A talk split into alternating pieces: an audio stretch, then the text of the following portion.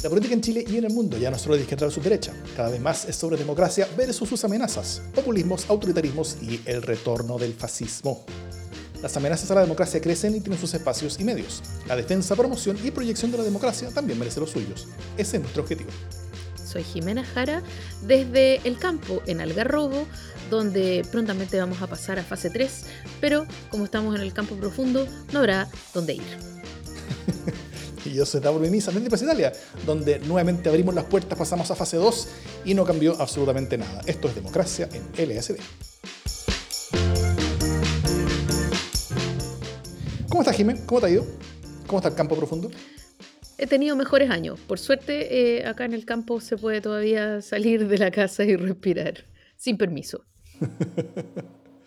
sí, hay que pedir permiso para respirar hoy en día, ¿cierto? Cosas duras, pero bueno, eh, uno uno podría decir que ya queda poco, que ya las vacunas están, pero con, con, con las variantes con todo eso eh, se, ve, se, ve dura. La hoy, día, hoy día escuchaba una, una, o sea, veía lo de la vocería del señor de Sinovac, eh, hoy, día, hoy día martes, que parece lunes, eh, por el feriado, pero veía la vocería del señor de Sinovac que decía que la vacuna era tres veces menos efectiva Em, contra la variante Delta, entonces ahí ya se me vino la noche porque estamos todos vacunados con Sinovac y los pocos que están con Pfizer ahí, ¿cachai? Dos chiles, pues nuevamente se aparecen los dos chiles, el chile vacunado con Sinovac y el chile vacunado con Pfizer. Así que, bueno, ahí se me vino la noche y ya creo que esto se va a eternizar. Solo han sido un año normal, como tanta gente. El nuevo sistema de clases, ¿no? El, el sinovacado y el Pfizerado.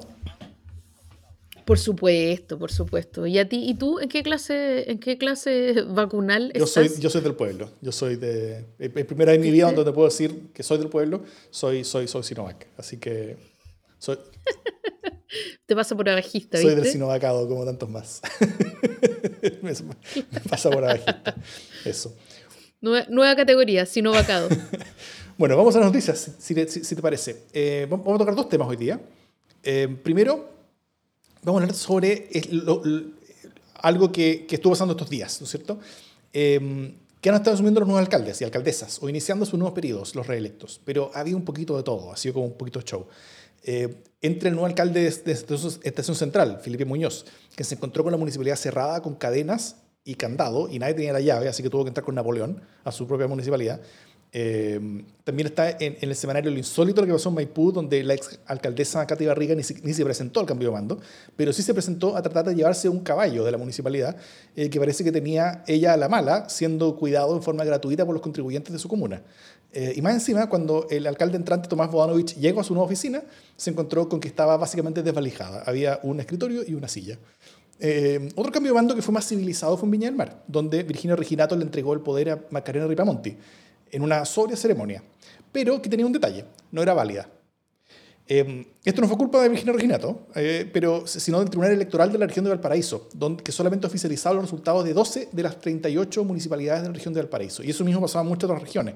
Así que ni en Viña del Mar, ni en Valparaíso, ni en muchas otras comunas, eh, las autoridades han podido asumir legalmente sus cargos, sino que hubo, han habido ceremonias protocolares, así como, como que vamos a hacer que tú el alcalde, pero legalmente no lo es todavía. Y esto no es porque haya dudas sobre resultados, sino que eh, es porque simplemente el Tribunal Electoral no ha dado abasto a la carga eh, de pega. Y al parecer nadie les dio ni más recursos ni más facilidades para hacer toda su pega cuando, cuando pilaron todas estas elecciones tan seguidas, ¿no es cierto? Así que nuestra democracia sufre de atraso por burocracia hoy en día. Eh, o el caso de San Ramón también, donde ahí sí que no hay resultado electoral todavía, porque el Tricel llamó a repetir elecciones en un número importante de mesas que podrían dar vuelta al resultado, mientras el alcalde Aguilera, que espera su reelección, eh, saca cálculos con respecto a la fecha de su formalización por enriquecimiento ilícito, la que determinar en prisión preventiva lo dejaría imposibilitado probablemente de ejercer el cargo. O sea, tal vez él, esté preso como que en prisión preventiva por enriquecimiento ilícito mientras sea la nueva votación en las mesas que faltan, lo cual sería una, cosa bastante insólita. Él tiene ahora un recurso entre una constitucional y ahí nadie sabe qué es lo que va a pasar, pero al menos toda la institucional chilena se está como ordenando en contra de Aguilera, lo cual es bueno, yo creo, es más bueno que malo. Eh, pero en, lo importante, hay una camada nueva de alcaldes y alcaldesas que asumió formal o informalmente algunos eh, como parte de una ola electoral, ¿no es cierto? En general, un poquito más hacia la izquierda y hacia los jóvenes también, eh, particularmente comunas emblemáticas, donde deberán demostrar capacidad de gestión, eh, en el contexto de la renovación política que supuestamente están representando, pero para lo que van a tener periodos cortos. O sea, va a ser un, un año menos, que, o casi un año menos que, lo que normalmente tiene un, tiene un alcalde. Y ya varios están eh, comunicando las precarias condiciones económicas también con las que están heredando los municipios. Entonces, eh, tienen menos tiempo, tienen más deuda, eh, y en un Chile y planeta en general que, tampoco, que también están en condiciones muy precarias. ¿Cómo ves este inicio de periodo generacional municipal, Jiménez?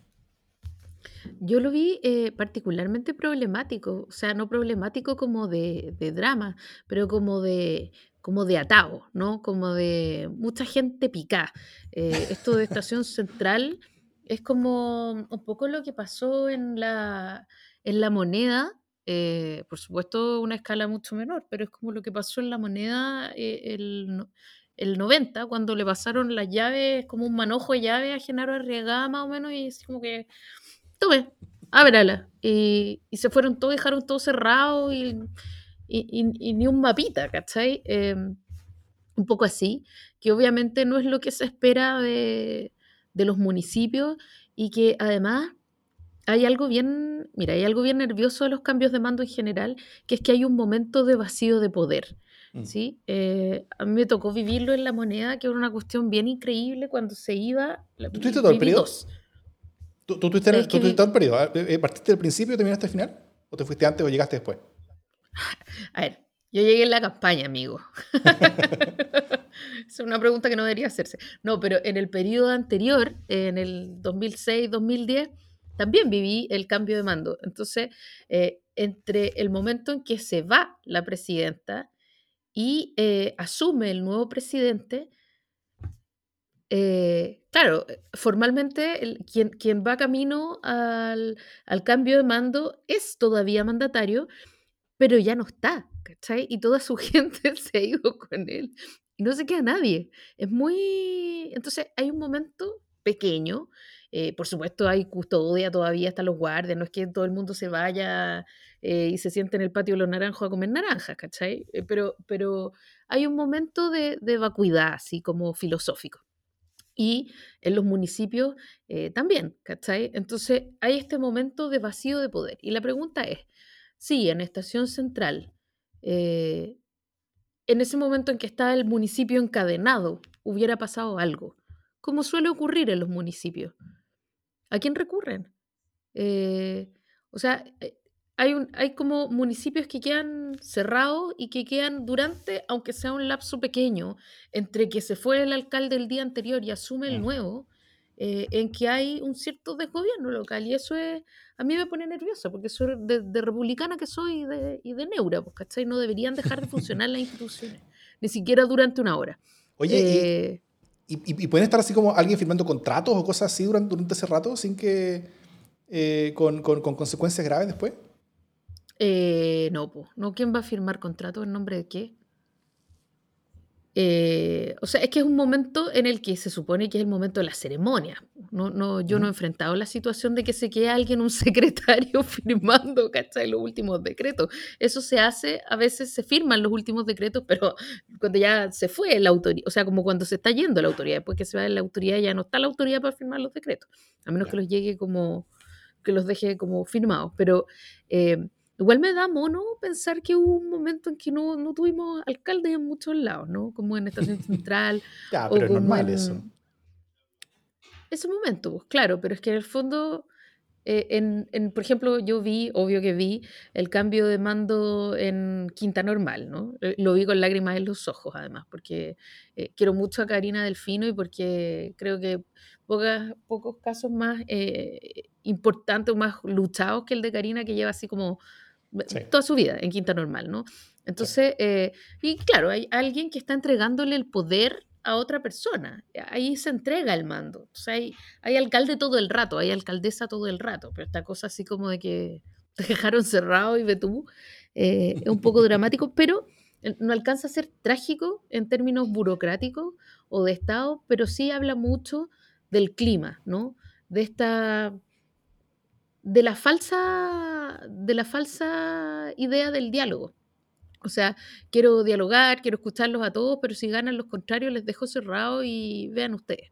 Eh, eso a mí me parece que explica exactamente por qué tantos alcaldes y alcaldesas salieron eh, con una PLR, ¿no? Lo de Maipú era, o sea, yo lo único que agradezco es que no ganó Cati Barriga porque permitió que, que se empiecen a sanear ciertas cuestiones, ¿no?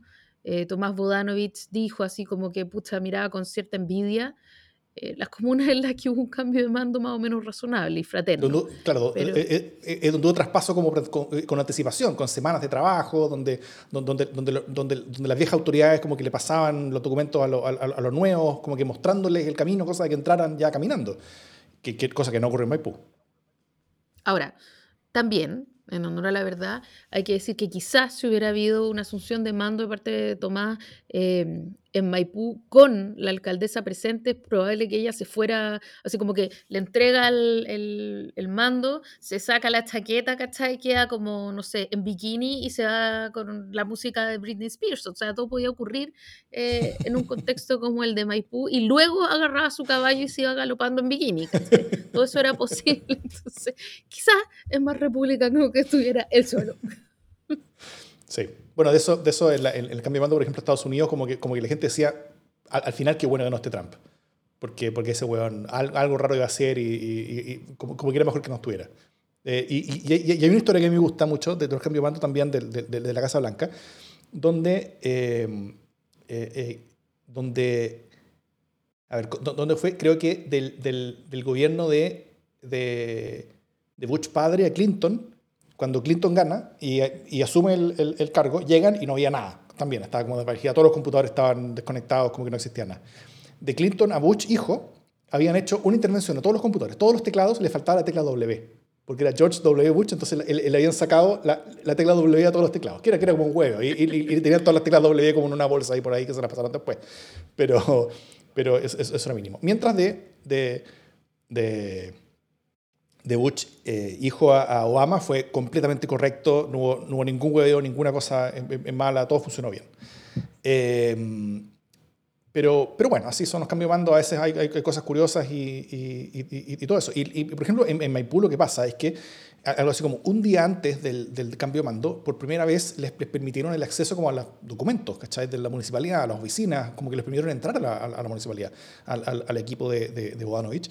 Y, eh, y ahí se empezaron a dar cuenta como del, del estado de las cosas, o sea, de un déficit de 30 mil millones de pesos y de, y de una subejecución presupuestaria de 30 mil millones de pesos. O sea, sobregasto y mal gasto, como simultáneamente. Entonces, eh, era, eh, es una situación bien precaria la que ocurre ahí. Y, y- y también yo creo que la, la veo también en, en, en otras municipalidades. En Quinta Normal tampoco las cosas están muy bien contablemente. Eh, eh, llega Karina con, con bastantes problemas encima. ¿Para qué hablar sobre Viña? Viña? Viña del Mar es un desastre monumental en cuanto a su administración y su gestión. Lo ha sido por mucho tiempo. Eh, y, así es en muchos otros casos. Y otros, y, y- otros cambios de mando, por ejemplo, más eh, aquí, más eh, en la casa, por ejemplo, en Providencia, donde asumió, no una nueva alcaldesa, pero sí un nuevo consejo municipal, donde ahora, ahora ya la alcaldesa ya no tiene mayoría en el consejo, lo cual implica un cambio también importante. Y, y muchos de esos cambios se dieron, ¿no es cierto? O sea, hasta en Providencia hubo un movimiento, no tan fuerte como en otras partes, pero un poquito Y más. tiene hacia la. José Ferrazuri en el consejo, igual, eso es Sí. friki, ¿no? Es un poquito friqueado, sí, como, un poquito es como tener a la ex ahí. Literal. Eh, sí, puede ser. Eh, claro, ahí, ahí eso, eso puede generar algunas cosas incómodas, pero bueno. Eso fue de la. Oye, de- ya, pero espérate. Sí, Sí. no, eh, pero sobre los municipios que en el fondo yo me dediqué, por supuesto, a apelar y a comentar la, la ceremonia misma, pero, pero quiero decir que igual tengo eh, bastante esperanza en este movimiento local. O sea, entre los que fueron eh, electos y los que fueron reelectos, eh, por lo menos hacia el poniente de Santiago, a mí me parece que hay cuestiones que están, que son bien promisorias, ¿no? Lo que está pasando, lo que pasó en, en Estación Central, lo que pasó en Maipú, lo que pasa en Quinta Normal, la reelección de Claudio Castro en Renca, me parece, eh, la reelección también de, de Durán, me parece que ahí se genera una, un, un vértice interesante. Eh, no quiero decir que, o sea, también está pasando entre, eh, entre Recoleta y Santiago, eh, qué sé yo, en Ñuñoa, o sea, en varios otros lugares, pero, pero se generan eh, vértices interesantes en los que la forma de ejercer el poder parecería ser eh, más de democracia participativa que de democracia representativa. Eh, y uno puede esperar eh, distintos ejercicios de poder como más, más conversacionales, más en terreno, más, más de calle. y eso me parece más auspicioso, porque si de corriente los alcaldes son los que saben más, más tomarle el pulso a sus comunidades, creo que esto va a acentuar esa tendencia y es una buena cosa. Hay que escuchar a los alcaldes, creo. Eso reafirma mi, mi, convicción. Y hay, hay, hay, otra cosa de, la cual yo, yo, mencioné ligeramente al principio, eh, que tiene que ver con, con, con, esta, con este momento de prueba por una generación, ¿no es cierto? Eh, esta generación de, de, las movilizaciones del 2011 ahora tienen ya eh, por primera vez, o sea, les fue muy bien en las, en las parlamentarias anteriores, así que ya tenían un, un, espacio importante en el Parlamento, ahí cada uno puede hacer su juicio de cómo lo hicieron, pero no, pero no habían tenido una real participación en el territorio. Y las que habían tenido habían sido quizás algo cuestionables, ¿no es cierto? Tal vez la, primera que uno podría decir que era más o menos eso eh, fue, la experiencia de Providencia junto con el RD, que tuvo sus bemoles, por supuesto, eh, por no decir personas procesadas. Y, eh, y, y, la Valparaíso, que, que, yo creo que como gestión municipal ha sido, ha sido bastante desastrosa. Pues, para mí fue muy sorprendente la, la, la, reelección con tan, con tan alta votación de Charp. Em, donde ha hecho una, una, una, gestión bastante destructiva, como, como, en, como, como, siempre echando a gente y, quedándose con, con, cada vez un núcleo más pequeño, más pequeño, más pequeño, más reducido. Y esa forma de hacer política es medio complicada. Pero, pero yo sí creo que, que, los liderazgos que entran en, Maipú, Viña del Mar, eh, el liderazgo que se consolida, creo que ya a nivel nacional de Renca, em, eh, y, y, liderazgos de muchas otras comunas también similares, creo que, creo que sí dan una oportunidad para que, esa, para que esa generación y esas ideas se desplieguen mucho más y mucho mejor, por un lado, y también eh, demuestren básicamente lo que es ahora con guitarra, ¿no es cierto? Porque, porque otra con guitarra, bueno, hoy ya tienen guitarra y, y, ya les toca demostrar, demostrarlo. Ahora, sí les toca demostrar en condiciones que no son las mejores, en condiciones de alta deuda, en condiciones de crisis multi, multi, multidimensional en Chile, pero, pero yo creo que, que, que, tú tocas un muy importante punto en el sentido de que los municipios son tal vez la mejor oportunidad que tiene Chile de hacer experimentos democráticos y hacer experimentos profundizadores de la democracia desde el territorio. Eh, y, ese tipo de cosas yo creo que, que, pueden ser tomadas por la Convención Constitucional. O sea, ahí puede haber un diálogo bastante interesante entre lo que se discuta dentro de la Convención con lo que se gestiona en, los municipios, para ir, eh, para ir gestando nuevas formas de ejercer democracia en Chile.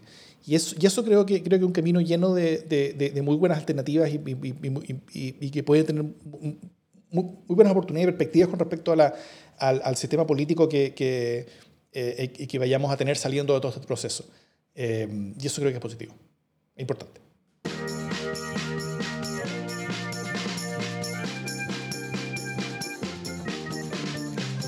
Bueno, estamos a pocos días de que se inicie eh, la, el trabajo de la Convención Constitucional. Eh, y como todo con la Convención Constitucional está lleno de expectativas y también está lleno de tiras y aflojas. De hecho, hace pocos días hubo em, unas sugerencias de cómo debería ser la, mm, ceremonia eh, por parte de algunos convencionales que creían que tenía que haber una, ceremonia especial respecto a los pueblos eh, indígenas, eh, que no los pescaron mucho del gobierno, lo cual tampoco es raro porque, porque no han pescado tampoco tantas cosas de millones de gente. Eh, así que no se lo tomen personal, chiquillos, porque es como la tónica del gobierno.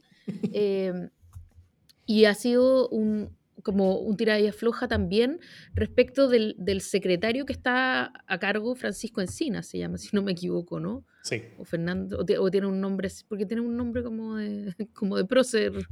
Francisco Encina. Eh, sí, Francisco Encina. Eh, que, que, en el fondo quieren que renuncie, o sea, se ha generado un movimiento bien polémico con él, eh, que, que, hoy día se dedicó a defenderse por Twitter eh, y que eh, muchos convencionales constituyentes rechazan su figura, ¿no?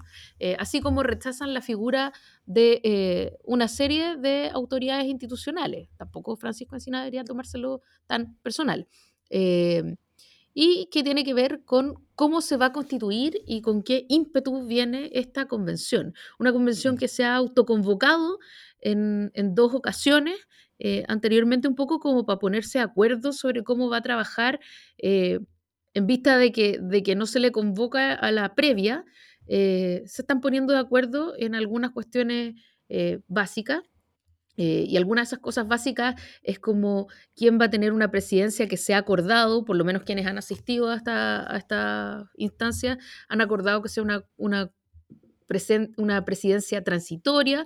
Eh, recordemos que lo primero que va a ocurrir es que em, hablábamos el, el, podcast pasado de que va a estar la, la, la, relatora del TER eh, metropolitano porque es como una funcionaria más quien va a tomarle juramento. Entonces ellos tomaron, eh, tienen ya el acuerdo de que cada uno va a hacer un pequeño discurso, porque si no, eh, líbrame señor, eh, de, como de 20 mm, o 30 segundos en el que pueda decir algo, una pequeña frase eh, que represente su compromiso y, mm, y luego tienen que elegir inmediatamente una directiva, una, una, presidencia y vicepresidencia de la mesa, ¿no? Entonces hay algunas candidaturas por ahí sonando, está sonando eh, Jaime Baza, está sonando Elisa Loncón, está sonando em, Patricia Politzer, si no me equivoco, y parece que me queda alguna otra en, en, el tintero. Eh, la cosa es que se tiene que elegir una presidencia y esa presidencia dicen algunos, debería durar solo únicamente hasta que se escriba el reglamento y luego someterse nuevamente a consulta. Em, entonces, evidentemente es súper difícil, o sea, entendemos que es súper difícil ponerse de acuerdo en una cuestión que nunca antes ha, existido y tiene una serie de, de dificultades extra. Entonces, no es que quiera, no, se trata de ser ataoso, sino que se trata de poner en marcha un, un tipo de organicidad que no existe y que tiene eh, solo, digamos, cuatro palos parados y en el fondo hay que hacerla andar y hay que hacerla funcionar. Y entonces, como cuando uno llega a una casa y se da cuenta que está cortado el gas, que hay que dar el gas, que hay que poner el calefón, que hay que instalar la ampolleta, en fin.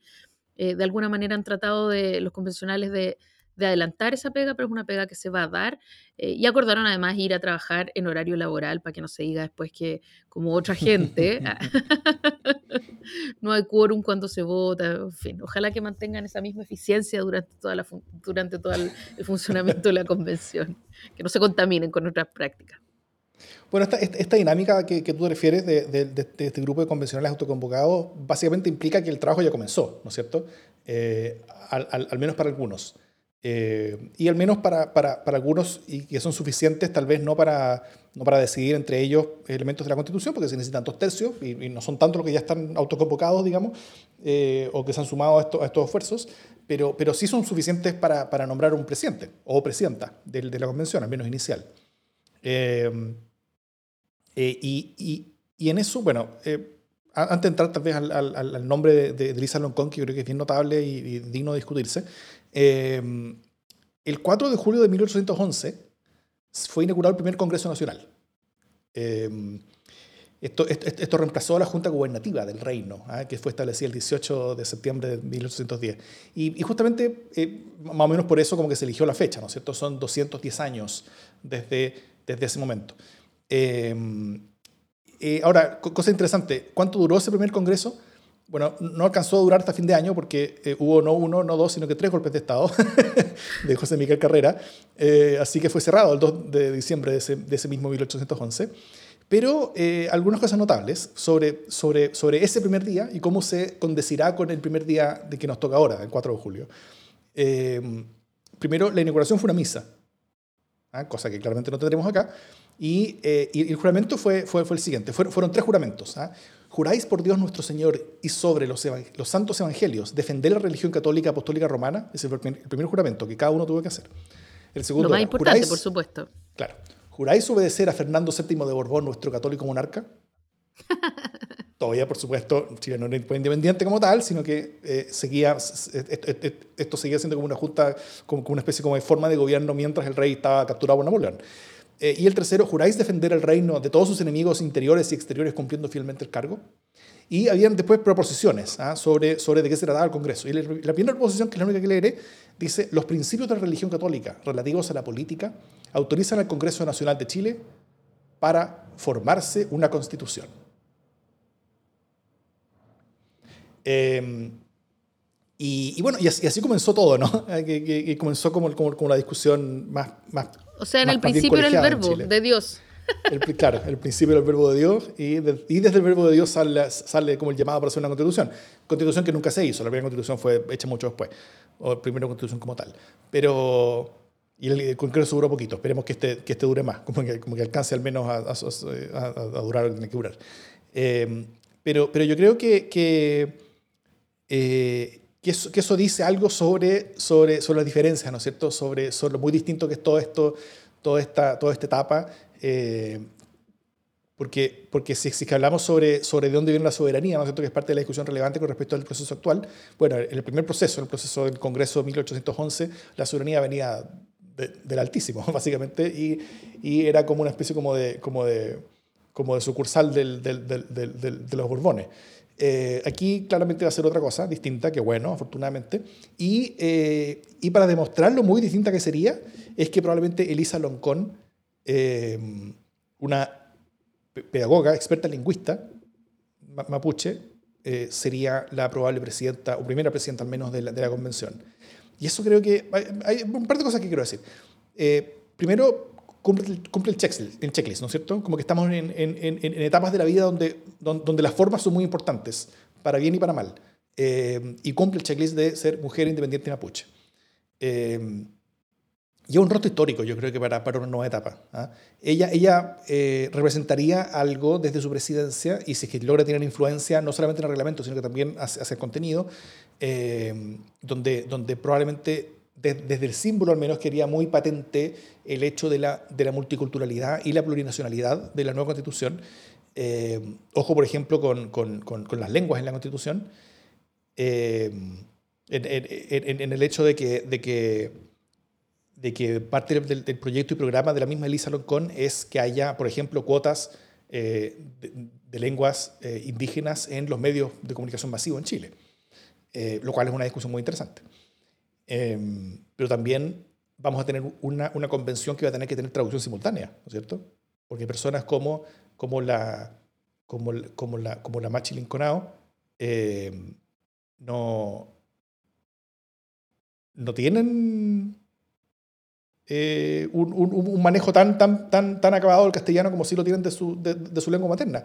Por lo que, porque va, va a tener que ver cierta, cierta traducción en, los procesos y eso ya es como, como mostrar en la dinámica un, cambio, creo, bien potente. Entonces, eh, eh, al menos en, lo simbólico, yo no me imagino algo más potente para, para marcar un cambio y un antes y un después con respecto al Chile que teníamos y que tenemos todavía hoy día eh, y sobre todo también con ese Chile de 1811 en el que el Congreso Nacional fue, fue convocado en nombre de Dios. Muy bien. Menos mal que ese, en todo caso ese Congreso, o sea, estaba destinado a no cumplir ninguna de sus tres promesas, ¿no? A la larga. Eh, como a no, a no eh, cuidarle el puesto a, Fernando VII. y así a tampoco cuidar eh, de, sus enemigos internos. O sea, finalmente era todo un fracaso. Eh, le fue mejor a Bernardo Higgins con todo eso después. Eh, pero yo creo que estamos partiendo de manera más auspiciosa, tremendamente simbólica, y es bonito que sea una ceremonia tan distinta de eso, ¿no? Que nadie jure en nombre de Dios es una gran cosa ya. Que, que, haya, como tú dices, traducción, o sea, ya cada simbolismo porque esta, esta ceremonia va a ser en un contexto bien austero. Eh, y, es probable que también las autoridades de gobierno se amparen en la austeridad para no darle ninguna notoriedad que podrían haberle dado en otro momento, ¿te fijas? Eh? eh esto es una tremenda instancia. Eh, casi que debería haber sido precedida de una marcha, un pasacalle y un montón de otras cosas que no van a ocurrir porque estamos en una pandemia. Entonces, pero aún así, toda esta serie de simbolismos que ellos mismos vienen pensando son súper fundacionales. Ya el hecho de que estén ahí todos ellos y que pueda presidirla, como tú dices, Elisa Loncón, aunque quizás no lo haga, pero finalmente su nombre está sonando y es el que está sonando más fuerte. Eh, es súper mm. interesante además ella, como desde su historia y desde lo que, lo que representa eh, de un Chile eh, pluricultural y plurinacional. Y eso me parece que, es bien auspicioso. Ahora, yo te traigo, eh, porque para que no sea tan latero, porque ya sabemos que podemos esperar de esto, sabemos que Francisco Encina está aburrido, sabemos que, en fin, eh, sabemos quiénes se van a sublevar y quiénes van a decir que no. Estuve pensando el otro día, eh, porque no puedo ser siempre optimista, más bien siempre inoptimista, estuve pensando qué cosas podrían hacerme votar eh, rechazo en el plebiscito de salida, ¿cachai? Como un ejercicio de ficción, obviamente. o sea, hay que ser muy pesimista para estar pensando en eso, así como las, una semana antes de que empiece la, convención. Sí, como pesimista, sí. Eh, porque, pero en el fondo son cosas bien improbables, siento yo, pero cuestiones que podrían ocurrir, así como de política ficción, y que yo diría, ah, no, esta weá está peor. Eh, por ejemplo, em, por ejemplo, una constitución que reunifique eh, la iglesia y el Estado. ¿Cachai? o sea, no hay, ninguna, no hay ninguna obligación de que eso no está en los en lo prohibidos, ¿cachai? O sea, sabemos que Chile tiene que seguir siendo una república eh, y que su forma de gobierno tiene que seguir siendo democrática, pero nadie ha dicho nada que tenga que seguir siendo un Estado laico. Ahora, es bien improbable que pueda dejar de serlo, ¿cachai? Pero... Creo que ni los UDI estarían por eso. Eh, eh, tal vez Marinovich como, como, como por joder, pero, pero, pero fuera de ella tal vez nadie. Pero una cosa así como así de desquiciada me podría hacer votar. Creo que solo ese tipo de cosas podrían hacerme votar rechazo en el plebiscito salida. O, por ejemplo, la defensa de la vida del que está por nacer, pero así como a todo evento, eh, a ultranza. Pero creo que ese tipo de cosas están eh, casi que descartadas por el, por el tipo de composición que tiene em, eh, un sultanato, nos dicen acá en el chat en vivo. Claro, ese tipo de cosas estarían completamente descartadas por el tipo de composición que tiene. Y entonces, eh, aun cuando quise ser muy pesimista, estas cosas que me parecen tan absurdas y sobre todo más absurdas por el tipo de composición que tiene la convención, eh, que me hace pensar que es bien improbable que tengamos una constitución eh, más conservadora de la que tenemos ahora o con más cerrojos de la que tenemos ahora, eso me tiene exultante, a pesar de mi pesimismo. ¿Y a ti? ¿Qué esperas? ¿Qué sueñas? Yo, mira, mi, principal sueño es que sea una constitución que limite menos que la actual, que limite menos, en el sentido de que tenga menos cosas definidas, en el sentido de que, de, que sea menos de un grupo de gente que, que, que, decida por sí y ante sí que son superiores a todo lo que vino antes y a todo lo que va a venir después, y por lo tanto eh, ponga con cerrojos institucionales sus propias creencias en un papel. Eh, yo creo que, simplemente por la, por la estructura de cómo se va a hacer la, la, convención y cómo se van a decir las cosas, estamos muy salvados de eso. O sea, ya, ya yo veo que va a ser una gran mejora. Entonces, eh, yo entro de esto con un optimismo, en el sentido de que, de que casi cualquier cosa que pase, casi, pues, claro, pueden pasar cosas muy ridículas y muy, muy poco probables, pero, pero, pero cualquier cosa que uno sensatamente podría esperar que ocurra en ese lugar, vamos a ir con algo mejor que lo que tenemos hoy día. Simplemente por eso, porque, porque la constitución actual es una constitución que es, que, eh, que es muy, eh, digamos así, como muy muy chavista, en, el sentido de que, de que define muchas cosas y, que, y, que, considera constitucionales que impide que las cosas puedan ser distintas, y eso es lo que Chile eh, le ha impedido mucho su progreso. Y, finalmente las grandes luchas políticas de los últimos 20, 30 años han sido para cambiar pequeñas cosas en la constitución, para poder abrir la... O sea, la, la, lucha no ha sido para los cambios sociales, sino que las luchas han sido para, para derribar los cerrojos que impiden los cambios sociales. Entonces hay que tener dos luchas, porque primero hay que tener la lucha por el cerrojo y después hay que tener la lucha por el cambio social. Entonces, es, es, una, es una forma de hacer política que, que, bueno, que, que, creo que con el estallido demostró lo, lo, insostenible que era, en el sentido de que, de, que un sistema político no puede avanzar a, a, una velocidad tortuga de, esa manera, teniendo que, que no solamente luchar contra oposición política, que está bien que, que, haya y que siempre tiene que haber y que siempre tiene que haber un conservadurismo que no quiera cambios, eh, eh, o, un, progresismo a veces que quiera cambios equivocados, entonces hay, hay, hay un tira y afloja del, del, cual salen, salen siempre mejores cosas. Eh, pero, pero, pero, pero lo actual, en lo, que, en lo que la lucha misma es como por las reglas siempre, es súper cansador. Y es, y es, muy desgastante, yo creo, para todo el sistema político. Y por eso el sistema yo creo que se fundió y, y, ahora vamos a partir con algo, con algo distinto.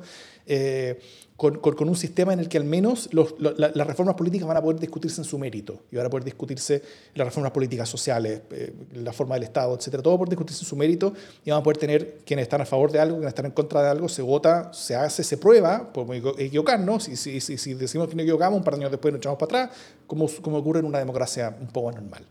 Eh, y, creo que positivo.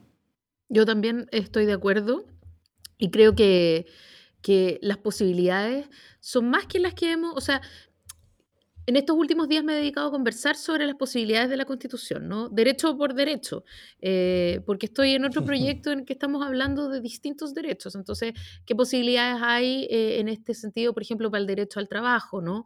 Eh, no solo para enunciar el derecho al sindicato o el derecho al trabajo, etcétera, pero, pero cómo se abren posibilidades eh, a partir de la Constitución. Entonces, por ejemplo, pensaba hoy día en el derecho a la vivienda y, en el derecho al suelo, eh, porque hace tantos años que, no tenemos como una constitución que no sacralice, eh, por ejemplo, la propiedad prácticamente como artículo único, la propiedad es sagrada que nos olvidamos de lo que ocurre en otros países civilizados. No estoy hablando como de, Venezuela y esos casos que les encanta eh, hablar a, quienes creen en Chilezuela, sino que estoy hablando de limitaciones a la propiedad como la que, existe, por ejemplo, en España. Eh, o, instancias eh, más flexibles que nos permitan que nos permitan un mundo como el que hizo posible la reforma agraria, por ejemplo que hoy día con la mm. constitución que tenemos es imposible. O sea, tú no podés tocar un ápice de suelo sin dar una larga cola de explicaciones, ¿no? Eh, y esos marcos mentales con los que hemos crecido, pensando que es impensable un mundo que es perfectamente posible más allá de nuestra frontera y de nuestra constitución, se hace posible. Que existe en muchas partes. O sea, existe y no es ningún drama. ¿Te cachai? Ciertas mm. limitaciones a la propiedad no son drama. Eh, ciertas regulaciones de bandas de precios no son drama. Eh, así como tampoco son drama ciertas libertades que, que, hoy día parecen horrorosas, ¿cachai? No me mires con esa cara. En Uruguay existe sin que sea una anarquía vista eh, entonces, no sé, aquí, por ejemplo, hago un pequeño paréntesis que no sé si viene el caso, pero alguna vez cuando fui de vacaciones a Uruguay con mi amiga Katia íbamos a ir en bus a Punta del Este, por supuesto, porque estábamos en Montevideo. Entonces fuimos al, al terminal de buses y preguntamos qué líneas iban a Punta del Este. Entonces nos dijeron, ya, la A, la B y la C. Eh, ah, ya, ¿y, ¿y cuál es la diferencia de ella? Bueno, la A tiene, no sé, wifi y la B tiene, no sé, sillones más cómodos y qué sé yo. Pero ¿cuál es más cara? Y nos miró así la señora con cara de, ay, niñitas pobrecitas, eh, valen lo mismo. Pero ¿cómo valen lo mismo? ¿Vale lo mismo una con wifi y sillones blandos que una más dura sin wifi? Sí. Pero ¿cómo pueden valer lo mismo? Nosotros con mentalidad cuadrada, Chile, constitución, etcétera, eh, dijo, lo que pasa es que las tarifas están fijadas por el Ministerio de Transporte. Eh, por lo tanto, eh, las compañías tienen que competir por calidad de servicio. Y nosotros llorábamos, estábamos totalmente emocionadas. Y, nadie tampoco, o sea, no era que no funcionara el mercado, no era que, que las empresas no funcionaran o que no marginaran, ¿cachai? Es como otros mundos posibles eh, solo cruzando un poquito. Y entonces no estoy hablando de grandes eh, tragedias o de grandes, de, cuestiones así altamente revolucionarias, aunque por qué no.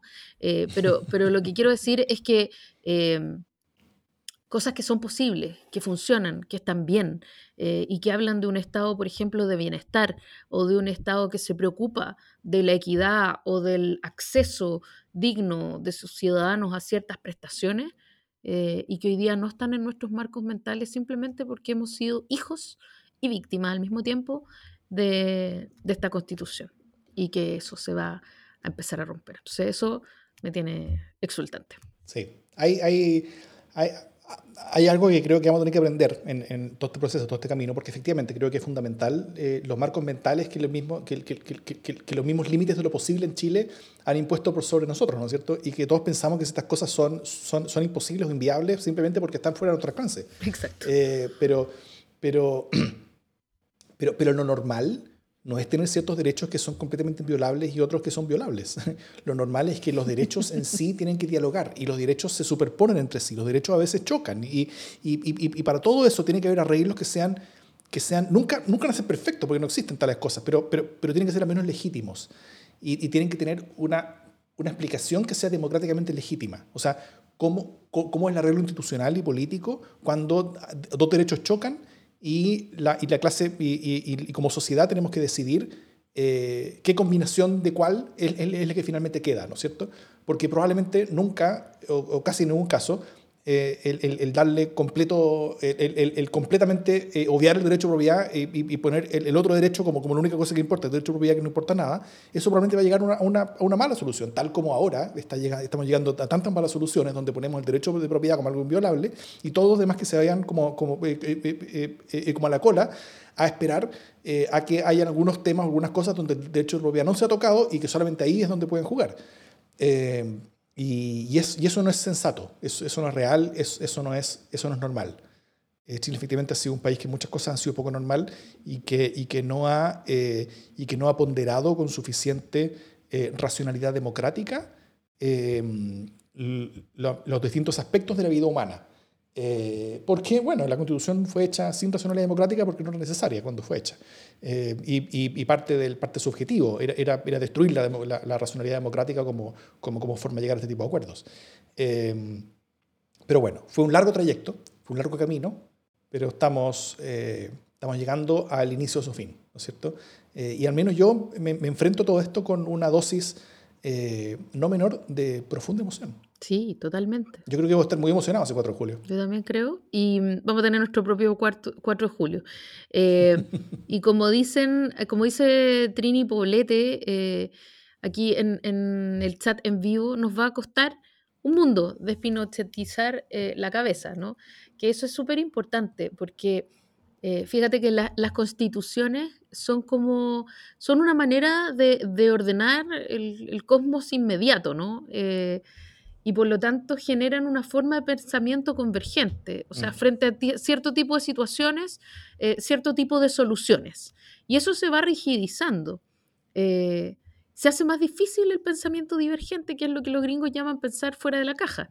Eh, y justamente esta es la invitación a pensar fuera de la caja. O sea, se acaba este pensamiento convergente y, y, eso abre una, una variedad de soluciones que ojalá seamos capaces de ver, porque estamos en estos marcos y que ojalá seamos capaces de salir de esos marcos y pensar en estas nuevas soluciones. Así que sí que es, emocionante si es que logramos despinochetizar nuestra cabeza, eh, despinochetízate.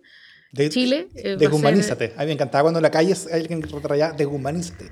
Así como, como, mensaje político. Yo lo encontraba maravilloso. Eso, eso, creo que fue el mensaje más, más, hermoso, profundo e importante de, de las movilizaciones. El deshumanízate. Pático. Bueno, sí, y como resentida que soy además, por supuesto, o sea, todo esto me genera enorme emoción y no otra pequeña dosis de emoción, eh, la derrota del guzmanismo y del pinochetismo que implica este otro, este otro surgimiento que es el verdadero camino eh, para superar y para olvidar a Pinochet en un sentido sano. No es que lo olvidemos y olvidemos lo que pasó, pero que ya no tenga esta, esta incidencia que tiene en nuestra vida cotidiana. Y con eso lo terminamos de tirar a la basura. No a la basura, a la biblioteca. Creo que hay que tenerlo muy pendiente, muy, muy pendiente tenemos que estar muy atentos, tenemos que estar muy, muy siempre eh, em, preocupados de qué fue lo que, de, de, de, cómo fue y de, y de, y de, qué fue, cosa de, cosa de no repetirlo. Hay, hay muchas cosas ahí que son, creo que, lecciones del futuro. Y son lecciones que también esta misma convención debe tomar. O sea, porque hay, hay mucha tentación dentro de la convención, no mayoritaria, ni cerca de dos tercios, pero, pero, pero hay más de algunos dentro de la convención y muchos más afuera que les gustaría repetir la experiencia de Guzmán, pero por otro lado. Eh, y, y, y, creo que justamente la, la, la, gigantesca oportunidad que tiene Chile es justamente rechazar esa tentación eh, para construir algo donde todos sí podamos ver reflejados. Que fue justamente, o sea, el, el, el, el opuesto a la constitución de Guzmán no es una constitución también restrictiva, también ultra, que, que, que, define un montón de cosas, que, que, establezca cómo tiene que ser el, el, futuro y, y que, y que, cierre las cosas para que después no se puedan cambiar, pero de izquierda. Ese no el antónimo de la Constitución de Guzmán. Esa es la misma Constitución de Guzmán, pero con, con, algunas cosas distintas. El antónimo de la Constitución de Guzmán es una Constitución eh, que dé espacio para que la política pueda decir las cosas, que, reafirme la democracia, que entregue, eh, que entregue el poder eh, a, las propias personas, que no cierra tanto las cosas, que no defina tanto cómo, cómo, cómo, tenemos que ser y, qué es lo que tenemos que hacer hacia el futuro, eh, y las cosas que define entregue puertas abiertas para que Chile sí pueda cambiarlas en, su camino y pueda, y, pueda Chile evolucionar junto con sus propios textos, ¿no es cierto? Eh, eso es el antónimo de la Constitución de Guzmán. Y esa creo que es la principal oportunidad que tenemos hoy día de, de, la construcción que tenemos por delante de, de hacer ese antónimo. Eh, y estoy bien emocionado y muy esperanzado por ello. Creo que deberíamos terminar este capítulo casi que con una cortina de música sacra o con, o con no sé, el Requiem de Bach, por lo menos dedicado a la, a la, otra, a la, a la próximamente ex constitución. Claro. Ahí, ah, bueno, ah, eh, eh, habrá que hacerle eh, sensibles ceremonias, ¿no? Como, como, como, como, como dignos entierros de, como, como, como protagonista de nuestra historia, de nuestro Chile que fue. Algún tipo de ceremonia habrá que hacer como, como entierro, tal vez un monolito en el cementerio general, aquí yace, ¿ah? La, la, constitución de Jaime Guzmán. Un coffin dance. un, coffin dance, eso es un poco menos docto y, serio, pero, pero, pero, pero, también Pero igual bien. Eh, sí, mira, el, el, coffin dance de la constitución de Pinochet, yo, yo creo que, que, se está bailando desde el 18 de octubre del 2019 en las calles de, Santiago. Ahí estaríamos todos poniendo el hombro, nos pelearíamos, nos pelearíamos ese féretro, nos pelearíamos ese muerto. Bueno, es un féretro muy grande, es un muerto bien grande, así que creo que todos, eh, que todos nuestros hombros caben debajo de ese féretro. Además que ya lo hemos cargado tanto, ¿qué más da cargarlo hacia su fin? es la única cosa democrática que tiene esa constitución. Todos la hemos cargado. Claro, eso.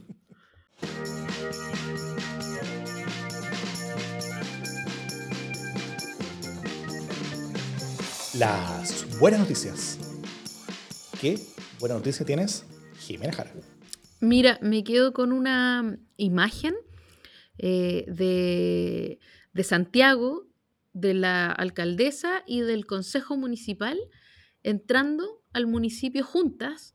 Eh, juntas la, la, Irací, comunista, pero también eh, concejala RD, concejala socialista, muchas mujeres, casi todas mujeres, jóvenes, mm. eh, entrando en una perspectiva completamente distinta, así como, como Sex and the City, pero real, ¿cachai? Como mujeres empoderadas de verdad eh, en la ciudad, eh, pero, pero no para hacer ni hablar menudencias, sino que para cambiar la ciudad, para cambiar las formas de comunidad. Y me pareció muy auspicioso porque iban como una cortina femenina joven hacia el municipio y, salieron por el balcón y, pusieron un, lienzo en el balcón que, invitaba a un Santiago con todo el mundo, un Santiago abierto, un Santiago distinto. Y yo que soy santiaguina de corazón, eh, me, llenó de, alegría y de orgullo como no recuerdo en Santiago. Eh, vivo en Santiago desde que nací y, mm, y me tocó votar por, por gente de izquierda o de centro izquierda que ganó y me tocó también ver sin votar, por suerte, eh, gente como Jaime Rabinet, que fue alcalde de Santiago y nunca sentí particular eh, alegría. Me tocó votar por, por, por Chaulson, eh, cuando le ganó por suerte al Caíno, ¿cachai? Entonces... y, y, me tocó votar por Toa y lo hice contenta. Pero creo que eh, un cambio como el que estoy viendo yo hoy día de perfil en, la dirigencia de Santiago, en la dirigencia comunal, eh, no había visto en toda mi vida. Y me gusta que sea en este momento, eh, me gusta que sea una concejala que, que, era relativamente desconocida, la que hoy día tomó su investidura de alcaldesa. Me gusta que, vayamos superando los prejuicios ideológicos también y que sea un, consejo variopinto eh, de muchas mujeres feministas que van a cambiarle la cara a la ciudad. Así que esa es mi buena noticia. Las mujeres se tomaron Santiago eh, y yo sentí que entraba con ellas. Mm.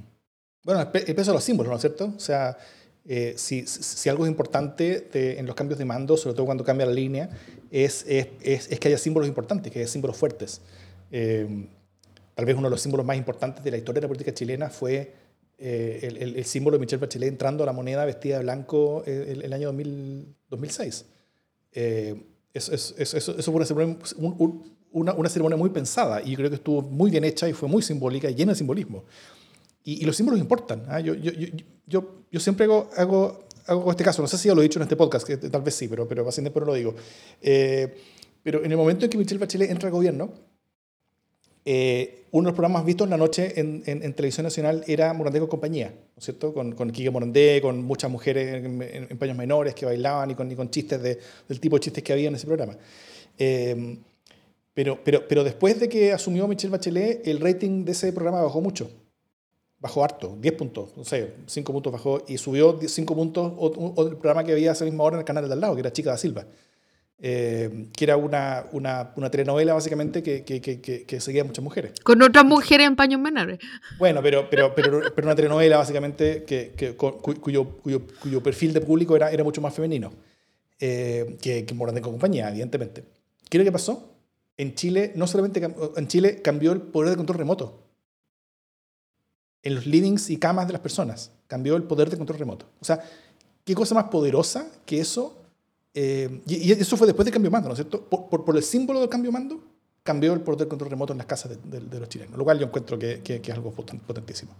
Pero bueno, mis buenas noticias son, eh, son primero eh, la elección de Francia, donde fueron elecciones locales, pequeñas en Francia, pero cualquier derrota del Frente Nacional es, creo que es muy potente y, y es una muy buena noticia.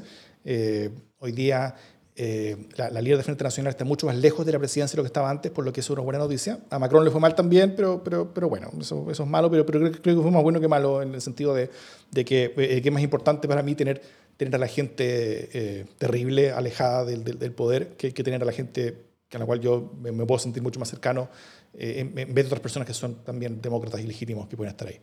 Y la otra, la otra buena noticia yo creo que sería la participación de Elisa Loncone en Tolerancia Cero el otro día donde habló sobre ciertas de las cosas que hemos estado hablando, pero yo creo que representó eh, también la, la, la este, este, esta forma de hacer política y, también este símbolo que creo en el mismo tono de, de, lo que hicieron en Santiago, por ejemplo, eh, de, de, lo que significaría el inicio de esta convención con una mujer como Lisa Loncón eh, a su, cabeza. Creo que esos son símbolos históricos y esos símbolos son muy importantes porque van creando el lenguaje y también van creando cuál es la nueva cancha de lo que ahora es posible. y van creando también los nuevos normales. Y eso creo que, creo que es potente y fundamental. Así que eh, eh, es una participación que, que, yo, que yo de, de Lisa Roncón en Tolerancia Cero, que yo a todos les invito a ver en, YouTube.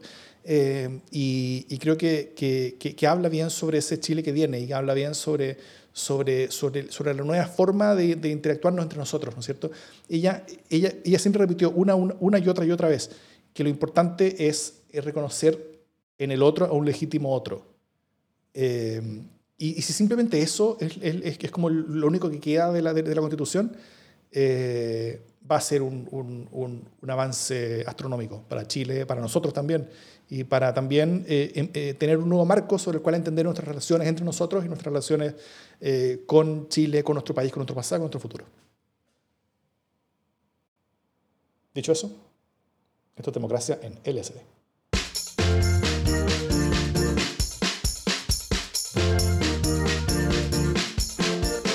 Eso fue, lleno de emoción este programa, ¿no? Sí, estuvo emotivo, yo creí que iba a estar aburrido, pero... Como siempre la pesimista. Oye, yo no esperaba nada de este programa, así que me alegré. No, no, es broma, es broma. Pero me sorprendió lo emotivos que nos pusimos. Yo no sabía que yo estaba tan emotiva con este tema del que hemos hablado tanto